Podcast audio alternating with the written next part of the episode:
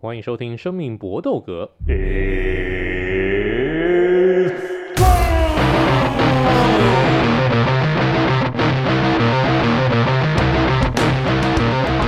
专注在 UFC 综合格斗上面，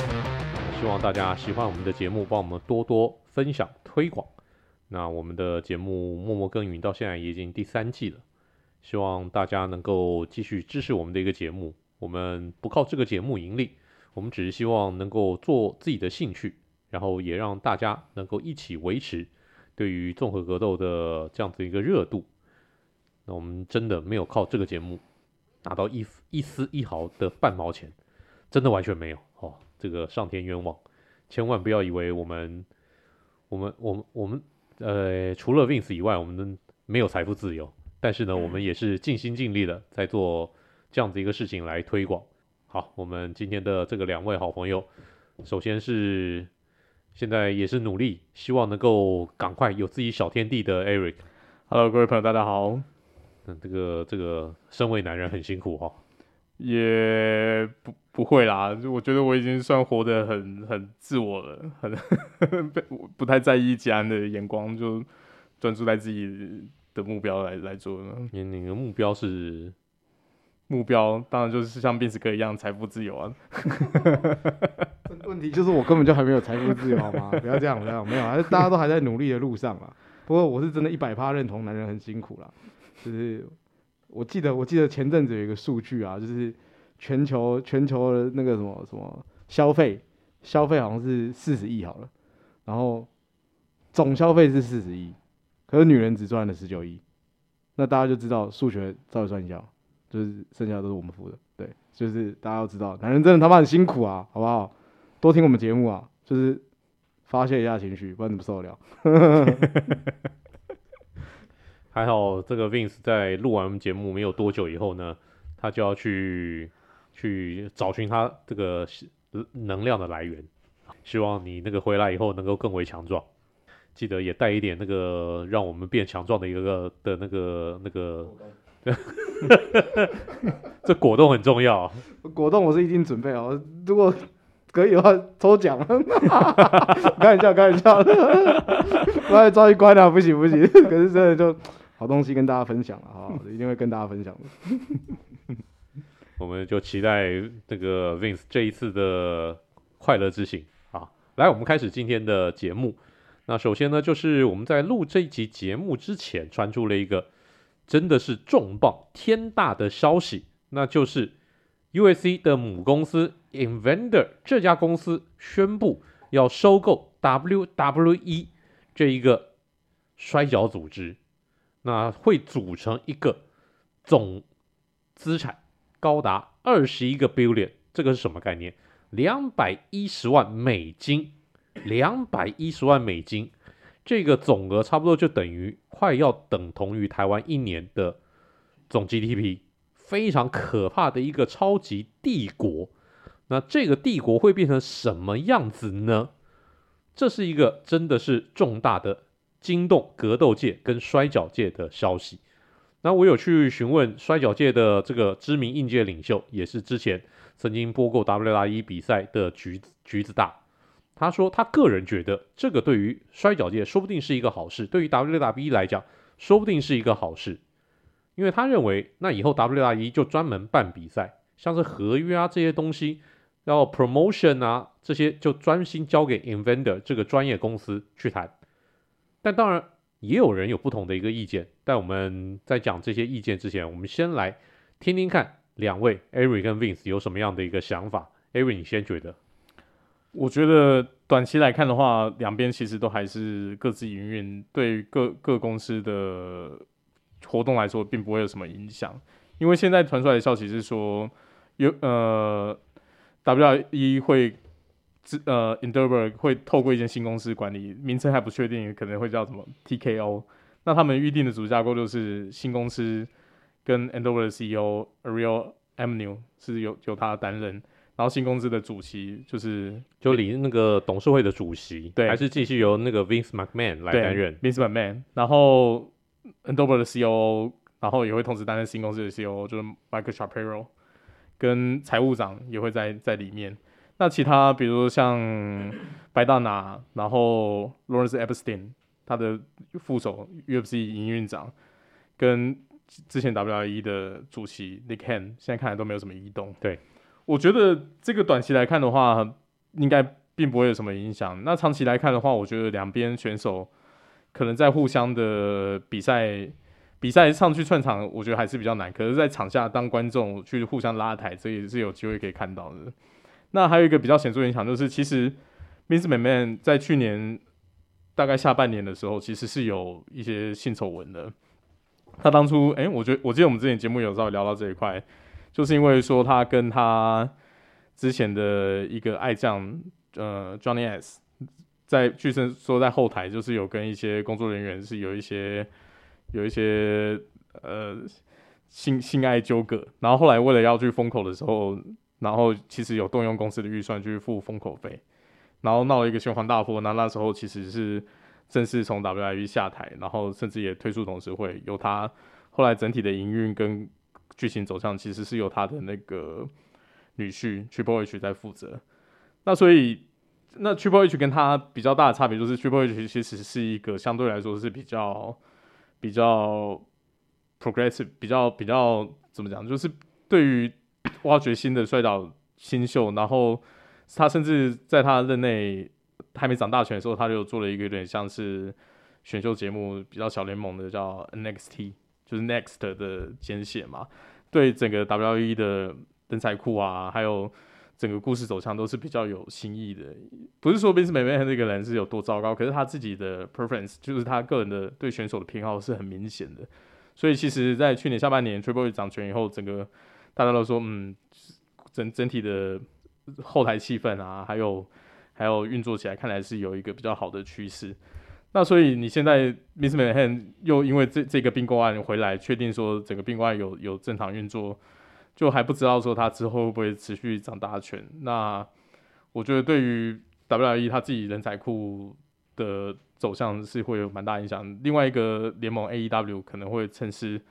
又会吸收他蛮多人才走。的确，AEW 跟甚至呢这个新日本，哦，嗯、跟新日本，新日本其实也是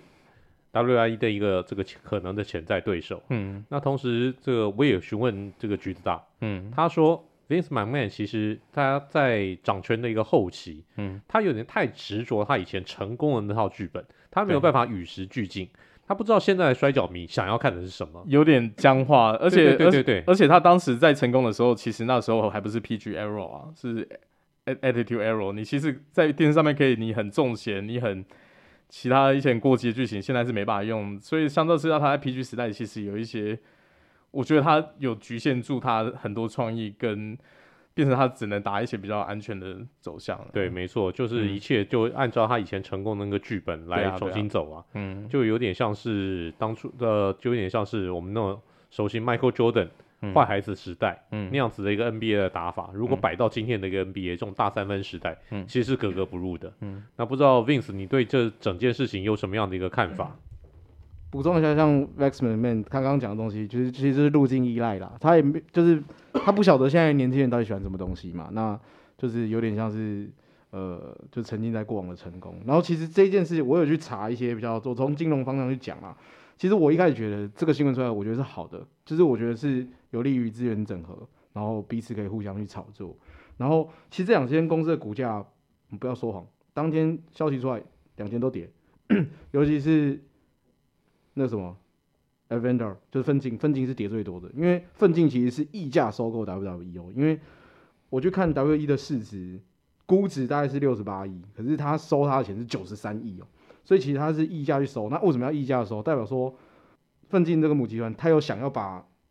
我要把你 W 全部几乎就是，反正我要我要真正实际上的控制权应该是在我手上了，不是在你 W 手 W W 手上了，那所以我自己觉得。呃，这整个对这对整个格斗界来说，其实是好事啊，也算是也算是另类削弱 Vice McMahon 对于 W W 的影响，然后的的控制力嘛，然后可以让，然后就像刚刚有补充这些东西，我觉得长线是好事，然后可能我们更有机会看到这个联盟变得更完整，包括我们一直在讲 UFC 的选手的薪资，然后普遍的非常的低，好，那这件事情有没有有没有可能随着这个这个巨兽进来，因为这个巨兽冲进来，他们现在可以说是最大的嘛。那他的竞争者干靠北本来就已经很难追了，就是不管是其他的摔角联盟或者是其他的格斗联盟，万想要去追他已经超级难。那现在他们合并就更难。可是再换个角度讲，会不会有可能你到这个规模了，将来会有更多人去注注意这件事情？因为可能有些法令就会去要求你，你是这样规模的公司的，你可能要给下面这些员工，因为这些选手其实梦成上他就是你的员工嘛。你是不是要给他一些基本的照顾？所以我觉得说不定这个其实对选手来说是好事。所以大概就是这样。其实讲到选手的薪资，U S C 对于选手的一个剥削一直是大家为所诟病的。WRE 其实也类似，因为 WRE 的这些选手们主要也都是这种所谓的独立合约者，就是呢，就是就就就自由结案啊，就 independent contractor。但是呢，他们的一个薪资相对起来比起 UFC，事实上还高一些。普遍来讲，他们的一个薪水比 UFC 的选手还高一些，而且他们很多的 WRE 的选手，我不知道大家对于 WRE 的这个薪资结构又怎么样，呃的认识。但是呢，根据橘橘子大的一个分析，他说其实很多选手是有保证约的，我一签是签两年，我就这两年固定要给你多少的一个出场，嗯，然后这个出场的每一场比赛是多少的出场费，如果我没有办法让你达到这么多的一个出场，我照样给你，嗯。这点呢，对于 WRE 的一个选手来讲，相对起来是比较有保障，但 UFC 没有啊。UFC 就是有打在练钱。对，没错。UFC 我跟你讲，我跟你讲，我跟你签六场，嗯、但如果你打不到六场呢？拍谁？你你你只有打五场，我就给你五场的钱。WWE 最后来最令人诟病，应该是他们整体的那个巡回的 schedule 太过密集。因为可以再简单分享一下，因为我自己自己摔角也都看，他们现在呃自己。有在固定录制的节目就是 Raw 跟 SmackDown 嘛，一个是礼拜一，一个是礼拜四播。那你的有的大牌选手，他虽然是好像两个不同节目、不同联盟，可是有的大牌选手其实是会两边都串的。那所以就变成说，你你你可能一个礼拜要飞两个不同的巡演的点，然后再就是一个月有一次 paper View，然后 paper View 以外还有一些没有在电视上转播的 House Show，所以里面有算过里面。三百六十五天，那那个选手，我记记得看过，忘记是江逊拿还是 Undertaker，在最鼎盛时期，他们会超过两百天的时间在在外面奔波巡回。你其实看起来是很惊人的，因为这完完全全就是血汗钱的。你可能在这些过程里面也是被铁椅砸，你可能是在擂台擂台上面飞飞来飞去，就各种不同的伤痛。所以，所以他们的薪资其实是慢慢的，因为这种血汗的环境，那种各种累积的演出机会，慢慢的。堆叠起来，就是基本上就是完全就 就是真的是靠皮皮肉来赚钱，其实相当可怕的。而且另外橘子大还提到一点，就是蛮有趣的，因为这笔合并案还有一个要解决，就是电视转播权利。嗯，因为现在 WRE 跟 NBC 签了转播合约，一直到二六年才结束。Peacock 对，就它是那个 NBC 旗下的一个 streaming。对，Peacock 是 NBC 旗下的一个 streaming，他们主要就是跟 NBC 签约，嗯，然后 USC 是跟 ESPN 签约，到二零二五年才结束，就也就是说迪士尼底薪，对，也就是说这两个联盟各自都还有绑着一个长约，起码都还有两到三年的一个时间，你必须要走完。这个电视合约怎么样解决，而且 UFC 每一场 Pay Per View 每一场数字赛你都要付钱。不管你有没有订，因为 ESPN 他们有自己的那个 online stream 的服务，嗯，ESPN Plus，嗯。但即使你有买，已经买了 ESPN Plus 的付费服务，你要看 Pay Per view u s c 的 Pay Per View，你还是要另外付费。但 WRE 不一样，WRE 基本上就是你有买 Peacock 的付费服务，他每年就送你十二场的 Pay Per View。嗯，这对于 WWE 来讲的观众，我相对比较友善。如果被 Inventor 给这个血汗工厂给并购以后，会不会以后你每一场这种大赛没到，你都要付钱？我的 SummerSlam 啊，或者 WrestleMania 也是拆开来卖，没错，全部都给我拆开来卖。那你你这样子其实就是看跟你看 Base Cable 的观众是没什么不一样的。对，所以这个是摔角迷比较担心的一点。嗯，好，这不过这点真的是重磅消息，所以我我现在正在邀请了，我想看看那个我们。下一集的节目是不是能够邀请这个橘子大，还有我们邀请这个国内的摔这个摔跤手一起来讨论这个话题？因为我觉得这个话题可以讨论一整集。嗯，我们看看下一集的节目是不是能够邀请到这位几位摔跤界的一个大佬来参与我们节目的一个讨论。嗯，好，这个就是我们今天三连拳的第一拳。我们接下来第二拳来讨论一下，Jose Aldo 日前打了一场 Game Break 的拳击赛，对上 Stevens。好，这个这个结果怎么样不重要，反正结果就平手了。这个 Jose Aldo 很不满，但是在事后呢，哎，McGregor 嘴炮先生出来讲话了，他就在 Twitter 上面讲说。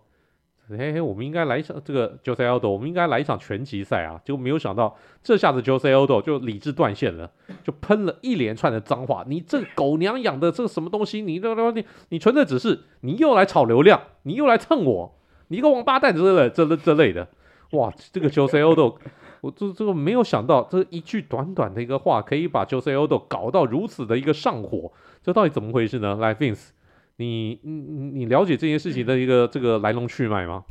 没有，我觉得就是其实奥多一直想要再跟，毕竟当初他的王朝就是在他那一拳，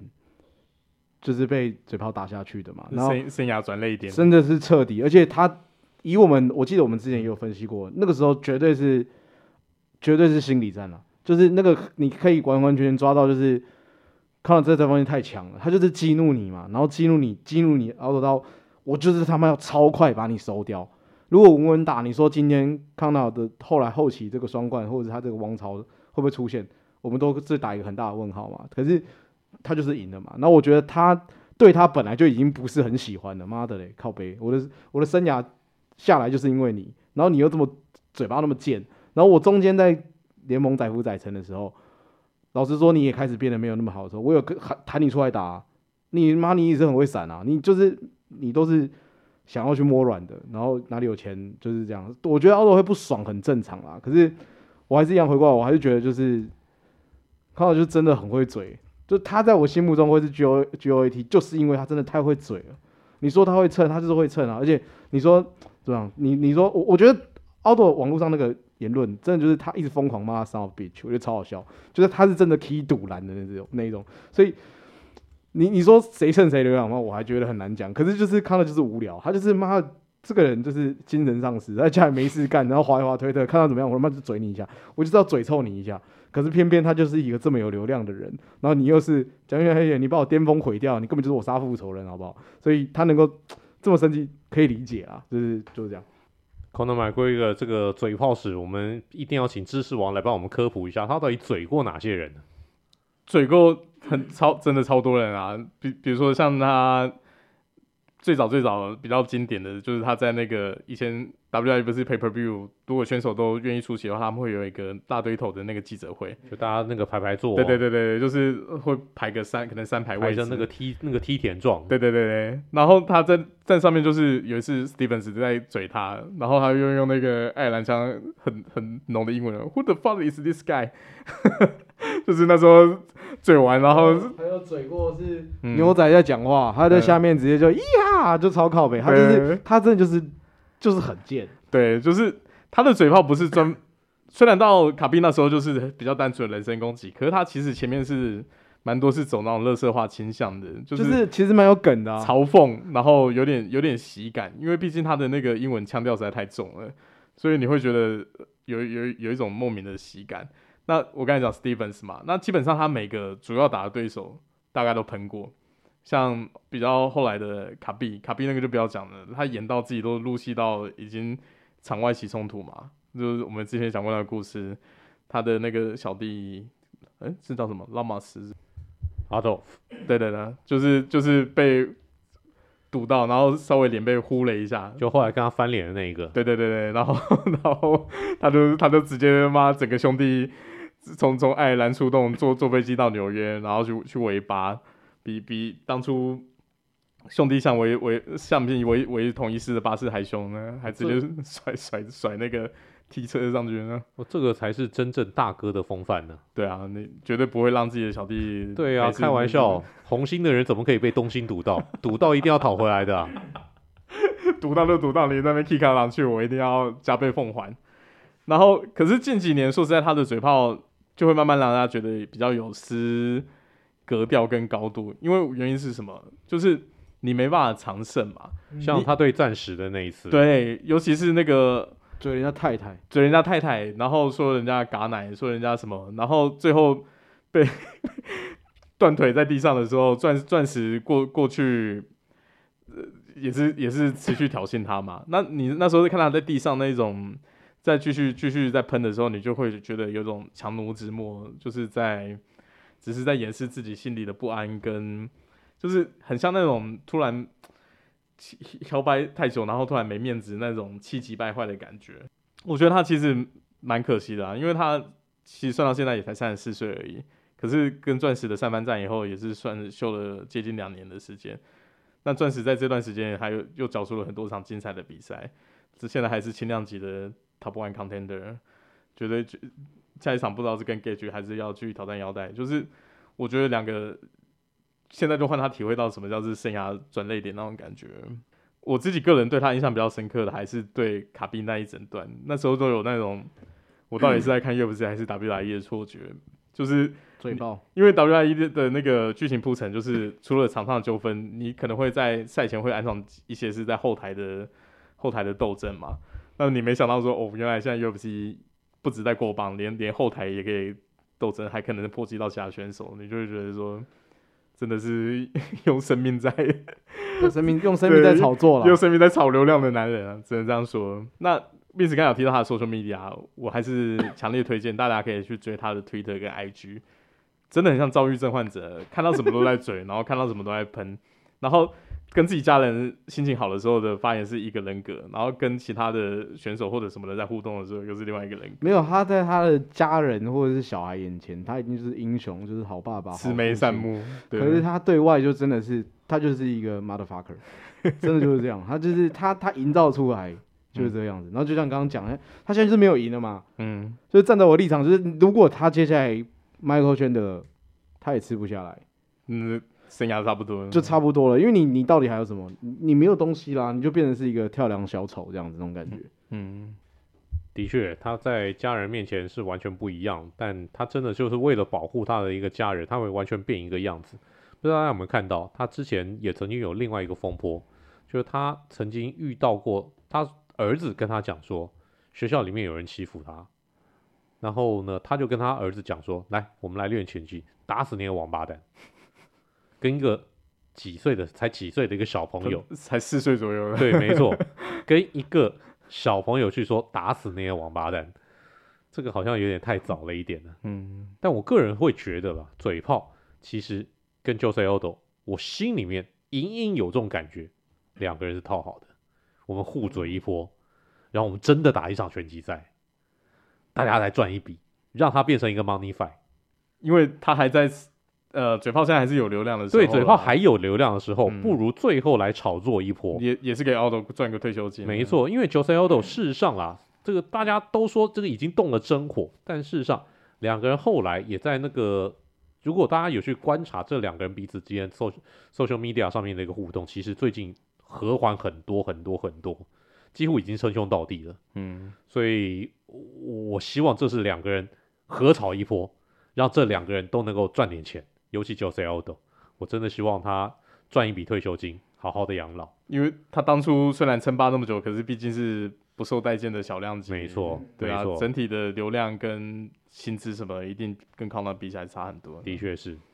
这个是我们今天讨论的第二拳。那第三拳呢？刚刚说 Jose Aldo 是在打了 Gamebred 四八 Gamebred Boxing 四之后，去喷了嘴炮。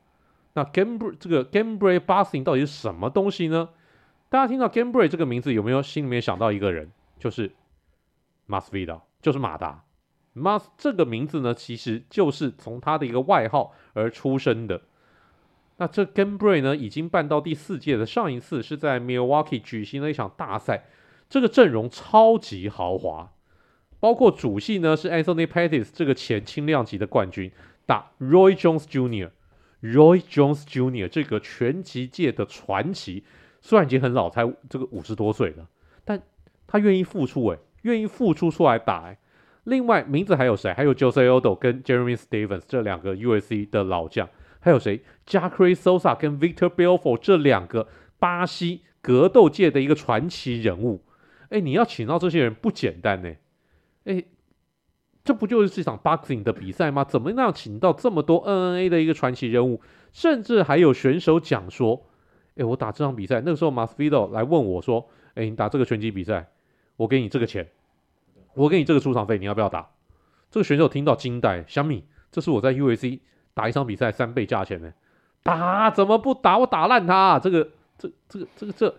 这个 Gamebred 到底是什么东西？怎么会突然横空冒出这样的一个组织？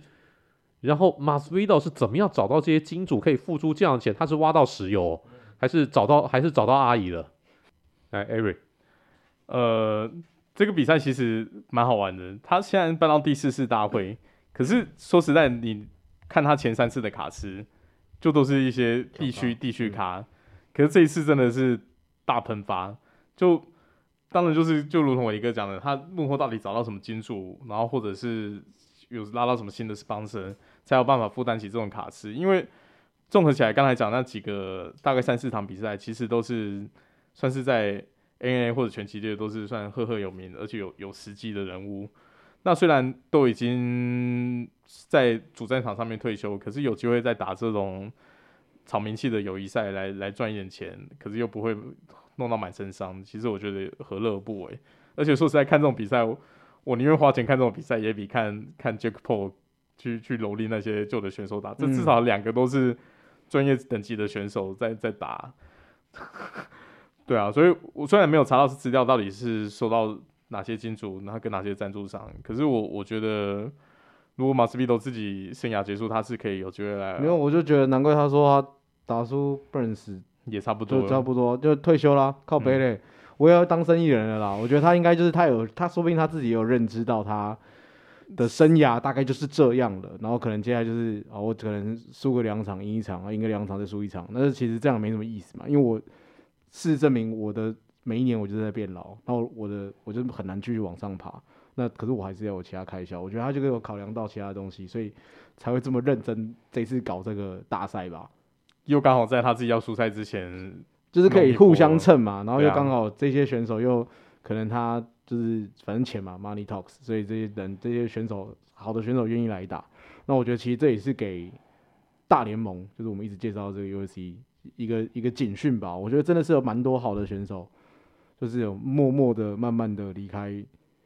U U S C，其实其实蛮可惜的，因为我们都就是就是当然对我们来说啊，他那个四十九块九的 pay per view。但其实很贵吧？很贵啊，很贵，老师。因为 UFC 一次的 Pay Per View 大概是 二十五块，二十到二十五块，对啊，二十五块，二十四块啊。对啊，对啊。我看到我想，我感，那很贵，那可那到底是要卖给谁？那我就想说，那他可能就是找这些人，才有办法卖到海外啦。就是各地的格斗迷嘛，然后最好是有 local 的，你才有办法弄得到，不然你你你真的，我我估计他前三场可能前三次大大会可能没赚钱。只有这次这个大会可能也超好赚钱。的确，这的确是一个相当神秘的一个突然之间的一场大赛，因为之前的这个 Gamebred 一二三，如同 Eric 跟 Vince 所说的默默无名，这一次突然之间卡斯，从原本我只能请到，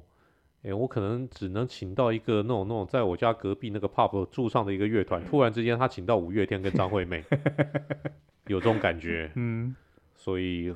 非常的有趣，但好，Masvidal 也许未来就是要当生意人，因为他现在手上就变成有两个品牌，一个就是 Gamebred Boxing，另外一个就是他的那个 Icon FC，Icon FC 就是是真的在打综合格斗的一个比赛。现在虽然都摆在 UFC 的 Fight Pass 底下，但他如果未来做大的话，这个不排除，也许会另立门户也说不定。好，Masvidal 算厉害，有你的。从一个街头打这个打街头打架的一个小混混，现在俨然已经要变成一个这个生意人，厉害啊，了不起，尊敬，respect。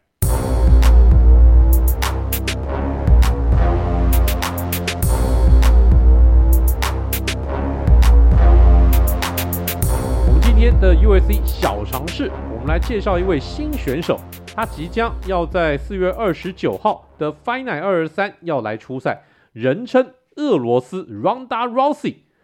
这位选手呢，名字叫做 Irina Alekseeva 啊，这个人相当有趣，我们在这边先介绍给您认识认识。我们先请知识王来介绍一下这位俄罗斯选手。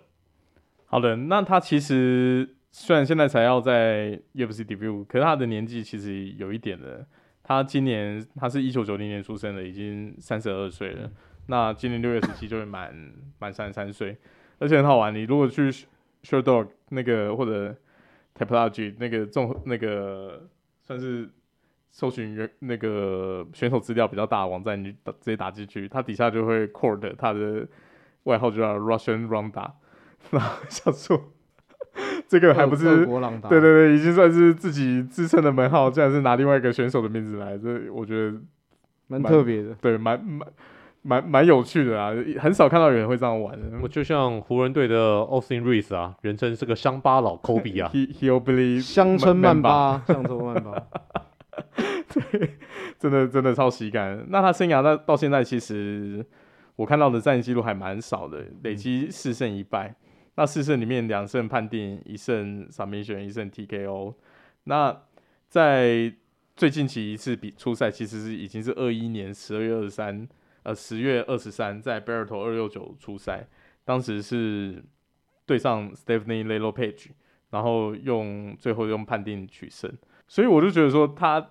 其实我个人啊，我个人角度来说，我比较没办法理解为什么。上一次出赛是在二一年，然后也算是一个相对大龄的新秀。嗯、你总不能可能现在 W 呃 UFC 是冲着明星脸，然后签他下来 debut。就是我我觉得，当然他有可能，毕竟他俄国人嘛，他可能除了这个出赛以外，还有一些比如说像其他当地桑博或什么的比赛记录，但是我这边没查到。可是我是相对来说，我自己个人是比较意外，看不懂的。对对对对，就是会是会现在。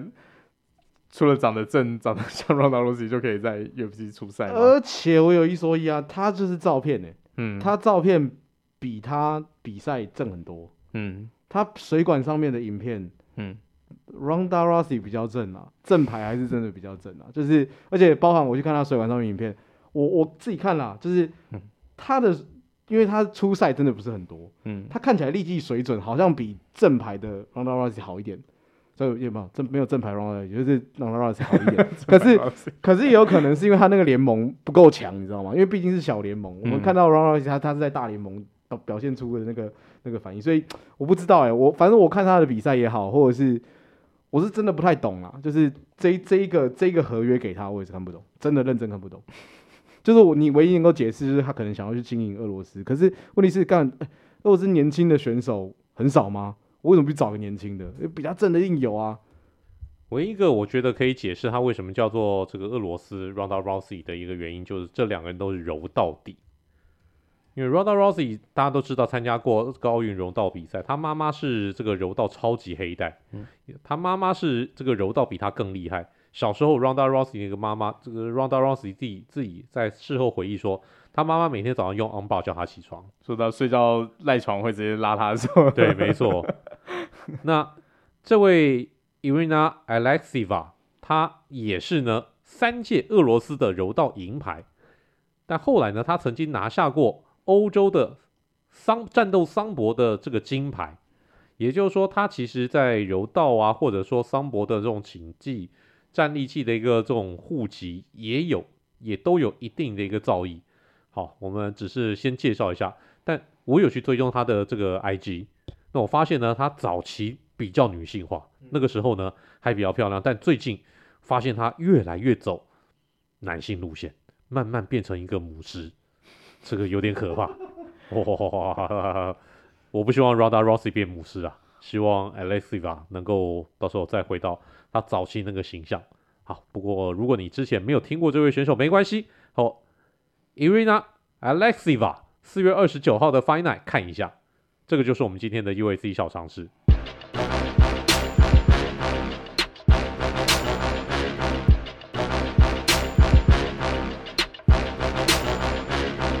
我们的词曲只应天上有，来介绍一个我很喜欢的歌手，这位呢是 Rafael Assunção，这位知名的巴西选手，他曾经选用的一首出场曲。他是选用美国全才歌手 Lenny Kravitz 的一首名曲《ian Over Till It's Over》。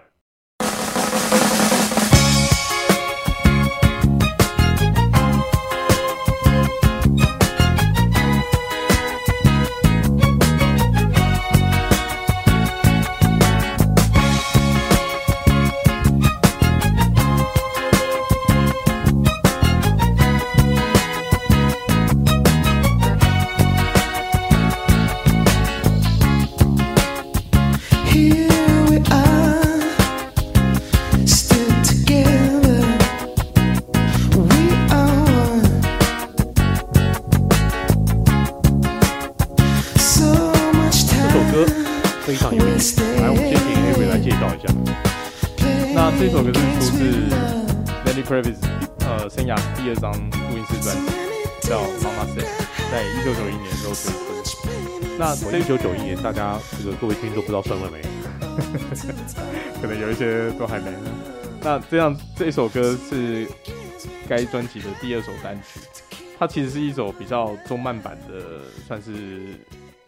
你说算抒情歌走向的歌歌曲歌曲，而且它的整体的编曲其实会让你很想到六七零年代的 Motown 啊，或者是。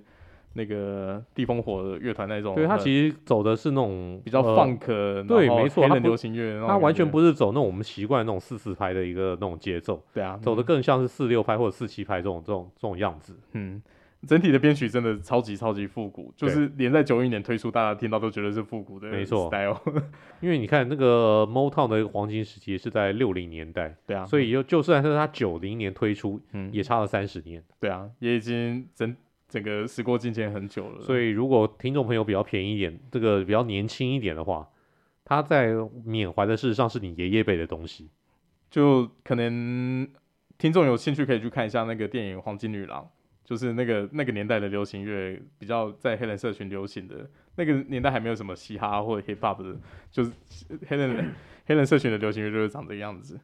那基本上，我觉得 Lenny Kravitz 这个歌手的背景也是够有趣的。他虽然现在以他出场的形象看来都是一个黑人类型，可是他的背景，他其实是一个算起来是黑白混血儿。他的爸爸是是恶意的犹太人，然后是一个 NBC 的算是呃新新闻制作人，也也干干到蛮老的。那他妈妈是。当年在呃很很知名的一个演员，然后是非裔跟巴拿马血统，还有还有点中美洲的血统，所以他其实你去查，如果他年轻一些跟他老爸站在一起的照片，你会想说，嗯，这这这很难想象他是一家人。他老爸是非常非常非非常非常就是看起来就是恶意恶意的犹太人，跟美国当地那种就是我们印象中的犹太人，像比如说谁，亚当·山德勒。八八十岁山那种，呃，比如说是卷发，或者是对对，有点鹰钩鼻那个形状的犹太人，又不太像，就很是很欧洲人的那个脸孔。因为 Lenny Kravitz 长得说老实话，真的比较偏妈妈那一边，对对对，比较黑的那一边，他，他非常非常像他妈妈。对，没错。那你看那个呃，Curry，嗯，Curry 长得，因为他爸爸也是黑，这个 Curry 也是爸爸黑，他也是妈妈白，嗯、可是 Curry 长得就像爸爸。虽然 Curry 的肤色比较白一点，嗯、但整个长相的一个味道比较偏爸爸那一边。其其实 Clay Thompson 也是哦，对对，他们这几个背景都很像。可是因为他爸爸本身就是一个很白的黑人，对啊，对他肤色就比较淡的。Dale Dale Curry 吧？呃，你说 Dale Curry 那个 Clay Thompson 的爸爸是那个 Michael Curry Michael Thompson，以前湖人队的，对对。他的生生长背景就是相对来说是一个比较复杂，不管是种族，甚至。甚至宗教啊，各各领域都是算比较，所以你很明显的，他这些曲风的类型一定还有他这张专辑曲名叫《Mama Say》，其实很浓的一部分就是在像他的自己的妈妈那一部那一段的写言跟跟文化，还有当年的兴趣是在做一个致敬，所以这整张专辑的曲风其实是跟他后期连续拿几届格莱美奖最佳摇滚男歌手那时候比起来，是其实是更。偏灵魂乐更 pop 的，跟跟他生涯成熟期的曲风又是完全不太一样。可是可是，而且可是我其实个人来说，如果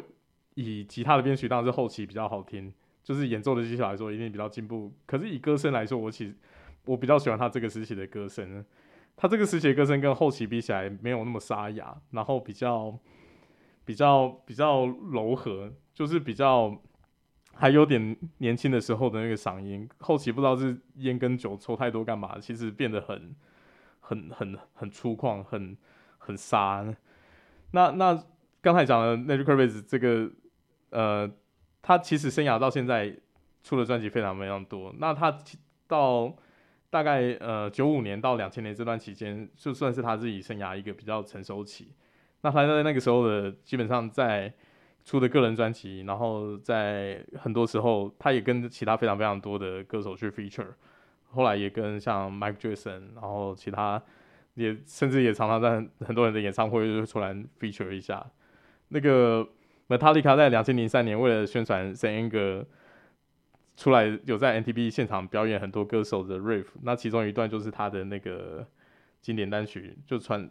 弹他那个 Are You Gonna Go My Way。那这首歌用金属吉他痛弹起来非常非常的煞气。那事实上是这张专辑的第一首单曲。对啊，对啊，对啊。所以，所以你就会觉得说他他其实真的是一个全才啦，因为他比如说在后期。演唱会啊，他也展现了他不不止吉他，而且事实上他前两张专辑，嗯、据说所有的乐器、嗯、他自己一手包办，就是全部音轨都自己录。对，从吉他到鼓 到贝斯到唱歌、嗯、到 keyboard 全部都他。嗯，能够干到这几件事的人，在音乐界真的不多。嗯，他一个，Prince 一个，嗯，Bruno Mars 可能一个，Bruno Mars 对啊，Phil Collins 算吗？Phil Collins 不，Phil Collins 大概鼓可能会自己打，鼓鼓自己打，keyboard 自己弹，嗯，吉他可能不大行，吉他不大行。对，就是说实在真的是相当相当离奇的。当然，他的生涯在两千年以后算是相对来说比较沉寂啦，因为后期比较就比较没有推出什么新专辑，所以呃，在可能近比较近代观众比较不知道他当年的威名。可是说实在，他小时候我自己开始看 NBA 的时候，他其实是非常非常。常歌曲被 NBA 当做官方的宣传片取用，然后在电视上面播过广告。那我那时候就大概知道这个歌手，而且那时候他的像他刚才讲的那个 Are You Gonna Go My Way，然后 Fly Away 啊，这跟这首 It's Ain't Over Till It's Over，跟还有一首 Again，都非常常在广播上面听到。然后你那时候就会觉得说很妙哦，我我那时候印象就是想说。有有几个歌手好像就红了一两首歌，一个是他，另外一个是那个英国的 R&B 的那个天王叫 Craig David。Craig David 以前在网那个广播最常播。What's your favorite？对对对对对对，就就就那一个，你听来听去好像只有这首歌。It's Harmonia 那几首歌红而已。Seven Days。对对对，然后是一直到开始有一些串流的时候，他就回去听他他几张专辑，你会发现说哦，真的做的相当完整，然后你就大概可以理解说为什么他。可以得到那么多次格莱美奖，不是只有说吉他强诶，是一个人就可以做整个乐团的事情，然后每一张专辑的曲风都可以有不同的演进，就是他真的跨太多曲风了。他的早期跟中后期的专辑是完全、完全、完全不一样的走向，非非常非常有趣的一个艺人。原来《Dig In》这首歌是他唱的哦，就是刚刚在讲 NBA，呃，两千零二年那首 NBA Promo 的那个，哦，原来是他哦，干。我不知道哎、欸哦，然后他现在其实比较常出现的，他自己女儿也变变成艺人了，叫 Zoe Kravitz。那由于他后来太太也是看起来也是可能是黑白混血的，所以他的女儿的肤色又变得越来越来。你不知道他太太是谁哦？Lisa Bonet。我知道，我知道。嗯，Lisa Bonet 是以前那个演天才老爹那个二女儿的，对，那个超级大美女，会在那个在那个全民公敌演那个呃 Will 那个 Will Smith 那个外遇对象的。呵呵呵呵那后来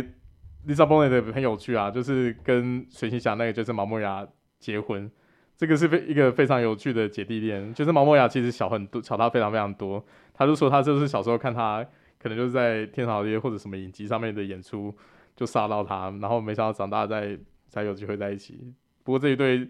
呃伴侣也在零二年的时候就就是分开了。呃，顺便提一下，哦，所以他等于是他前妻啦，对，对，那个前妻，然后后来跟就跟杰森·莫莫亚在一起，对对对对，就是蛮蛮、哦、长一段，对他他女儿近近期的片其实也也非常非常多，最近一部大家有印象的应该就是他演最近一期的那个蝙蝠侠里面的猫女，猫女，然后像之前那个。那个那个什么，就是那个猫女最有名了。大家讲到猫女，大家一定就就就就记住了。对他他自己有挂头衔的一个角色，没错。对，那那个 Vince，你觉得这这首歌还有这个人怎么样？因为我跟他不熟啊，这都是刚刚我才知道那首歌 Dig In 的。可是因为 Dig In 这首歌跟这首 It Ain't Over Till It's Over 这首歌其实差很多，因为一个是比较偏摇滚，然后这首歌就是曲风很轻快。我一开始听的时候，还有它的造型，我就是会直接想到就是。就浓浓的雷鬼感这样子，然后我觉得，然后只是歌词啊，就是这句歌词明明就是，呃，就是你光看这个词，我记得是那个杨基那个传奇贴补不是有讲过嘛，就是反正比赛没结束之前，一切尚未结束嘛。可是他这首歌词就是里面是比较像是告白那种感觉，就是真的就是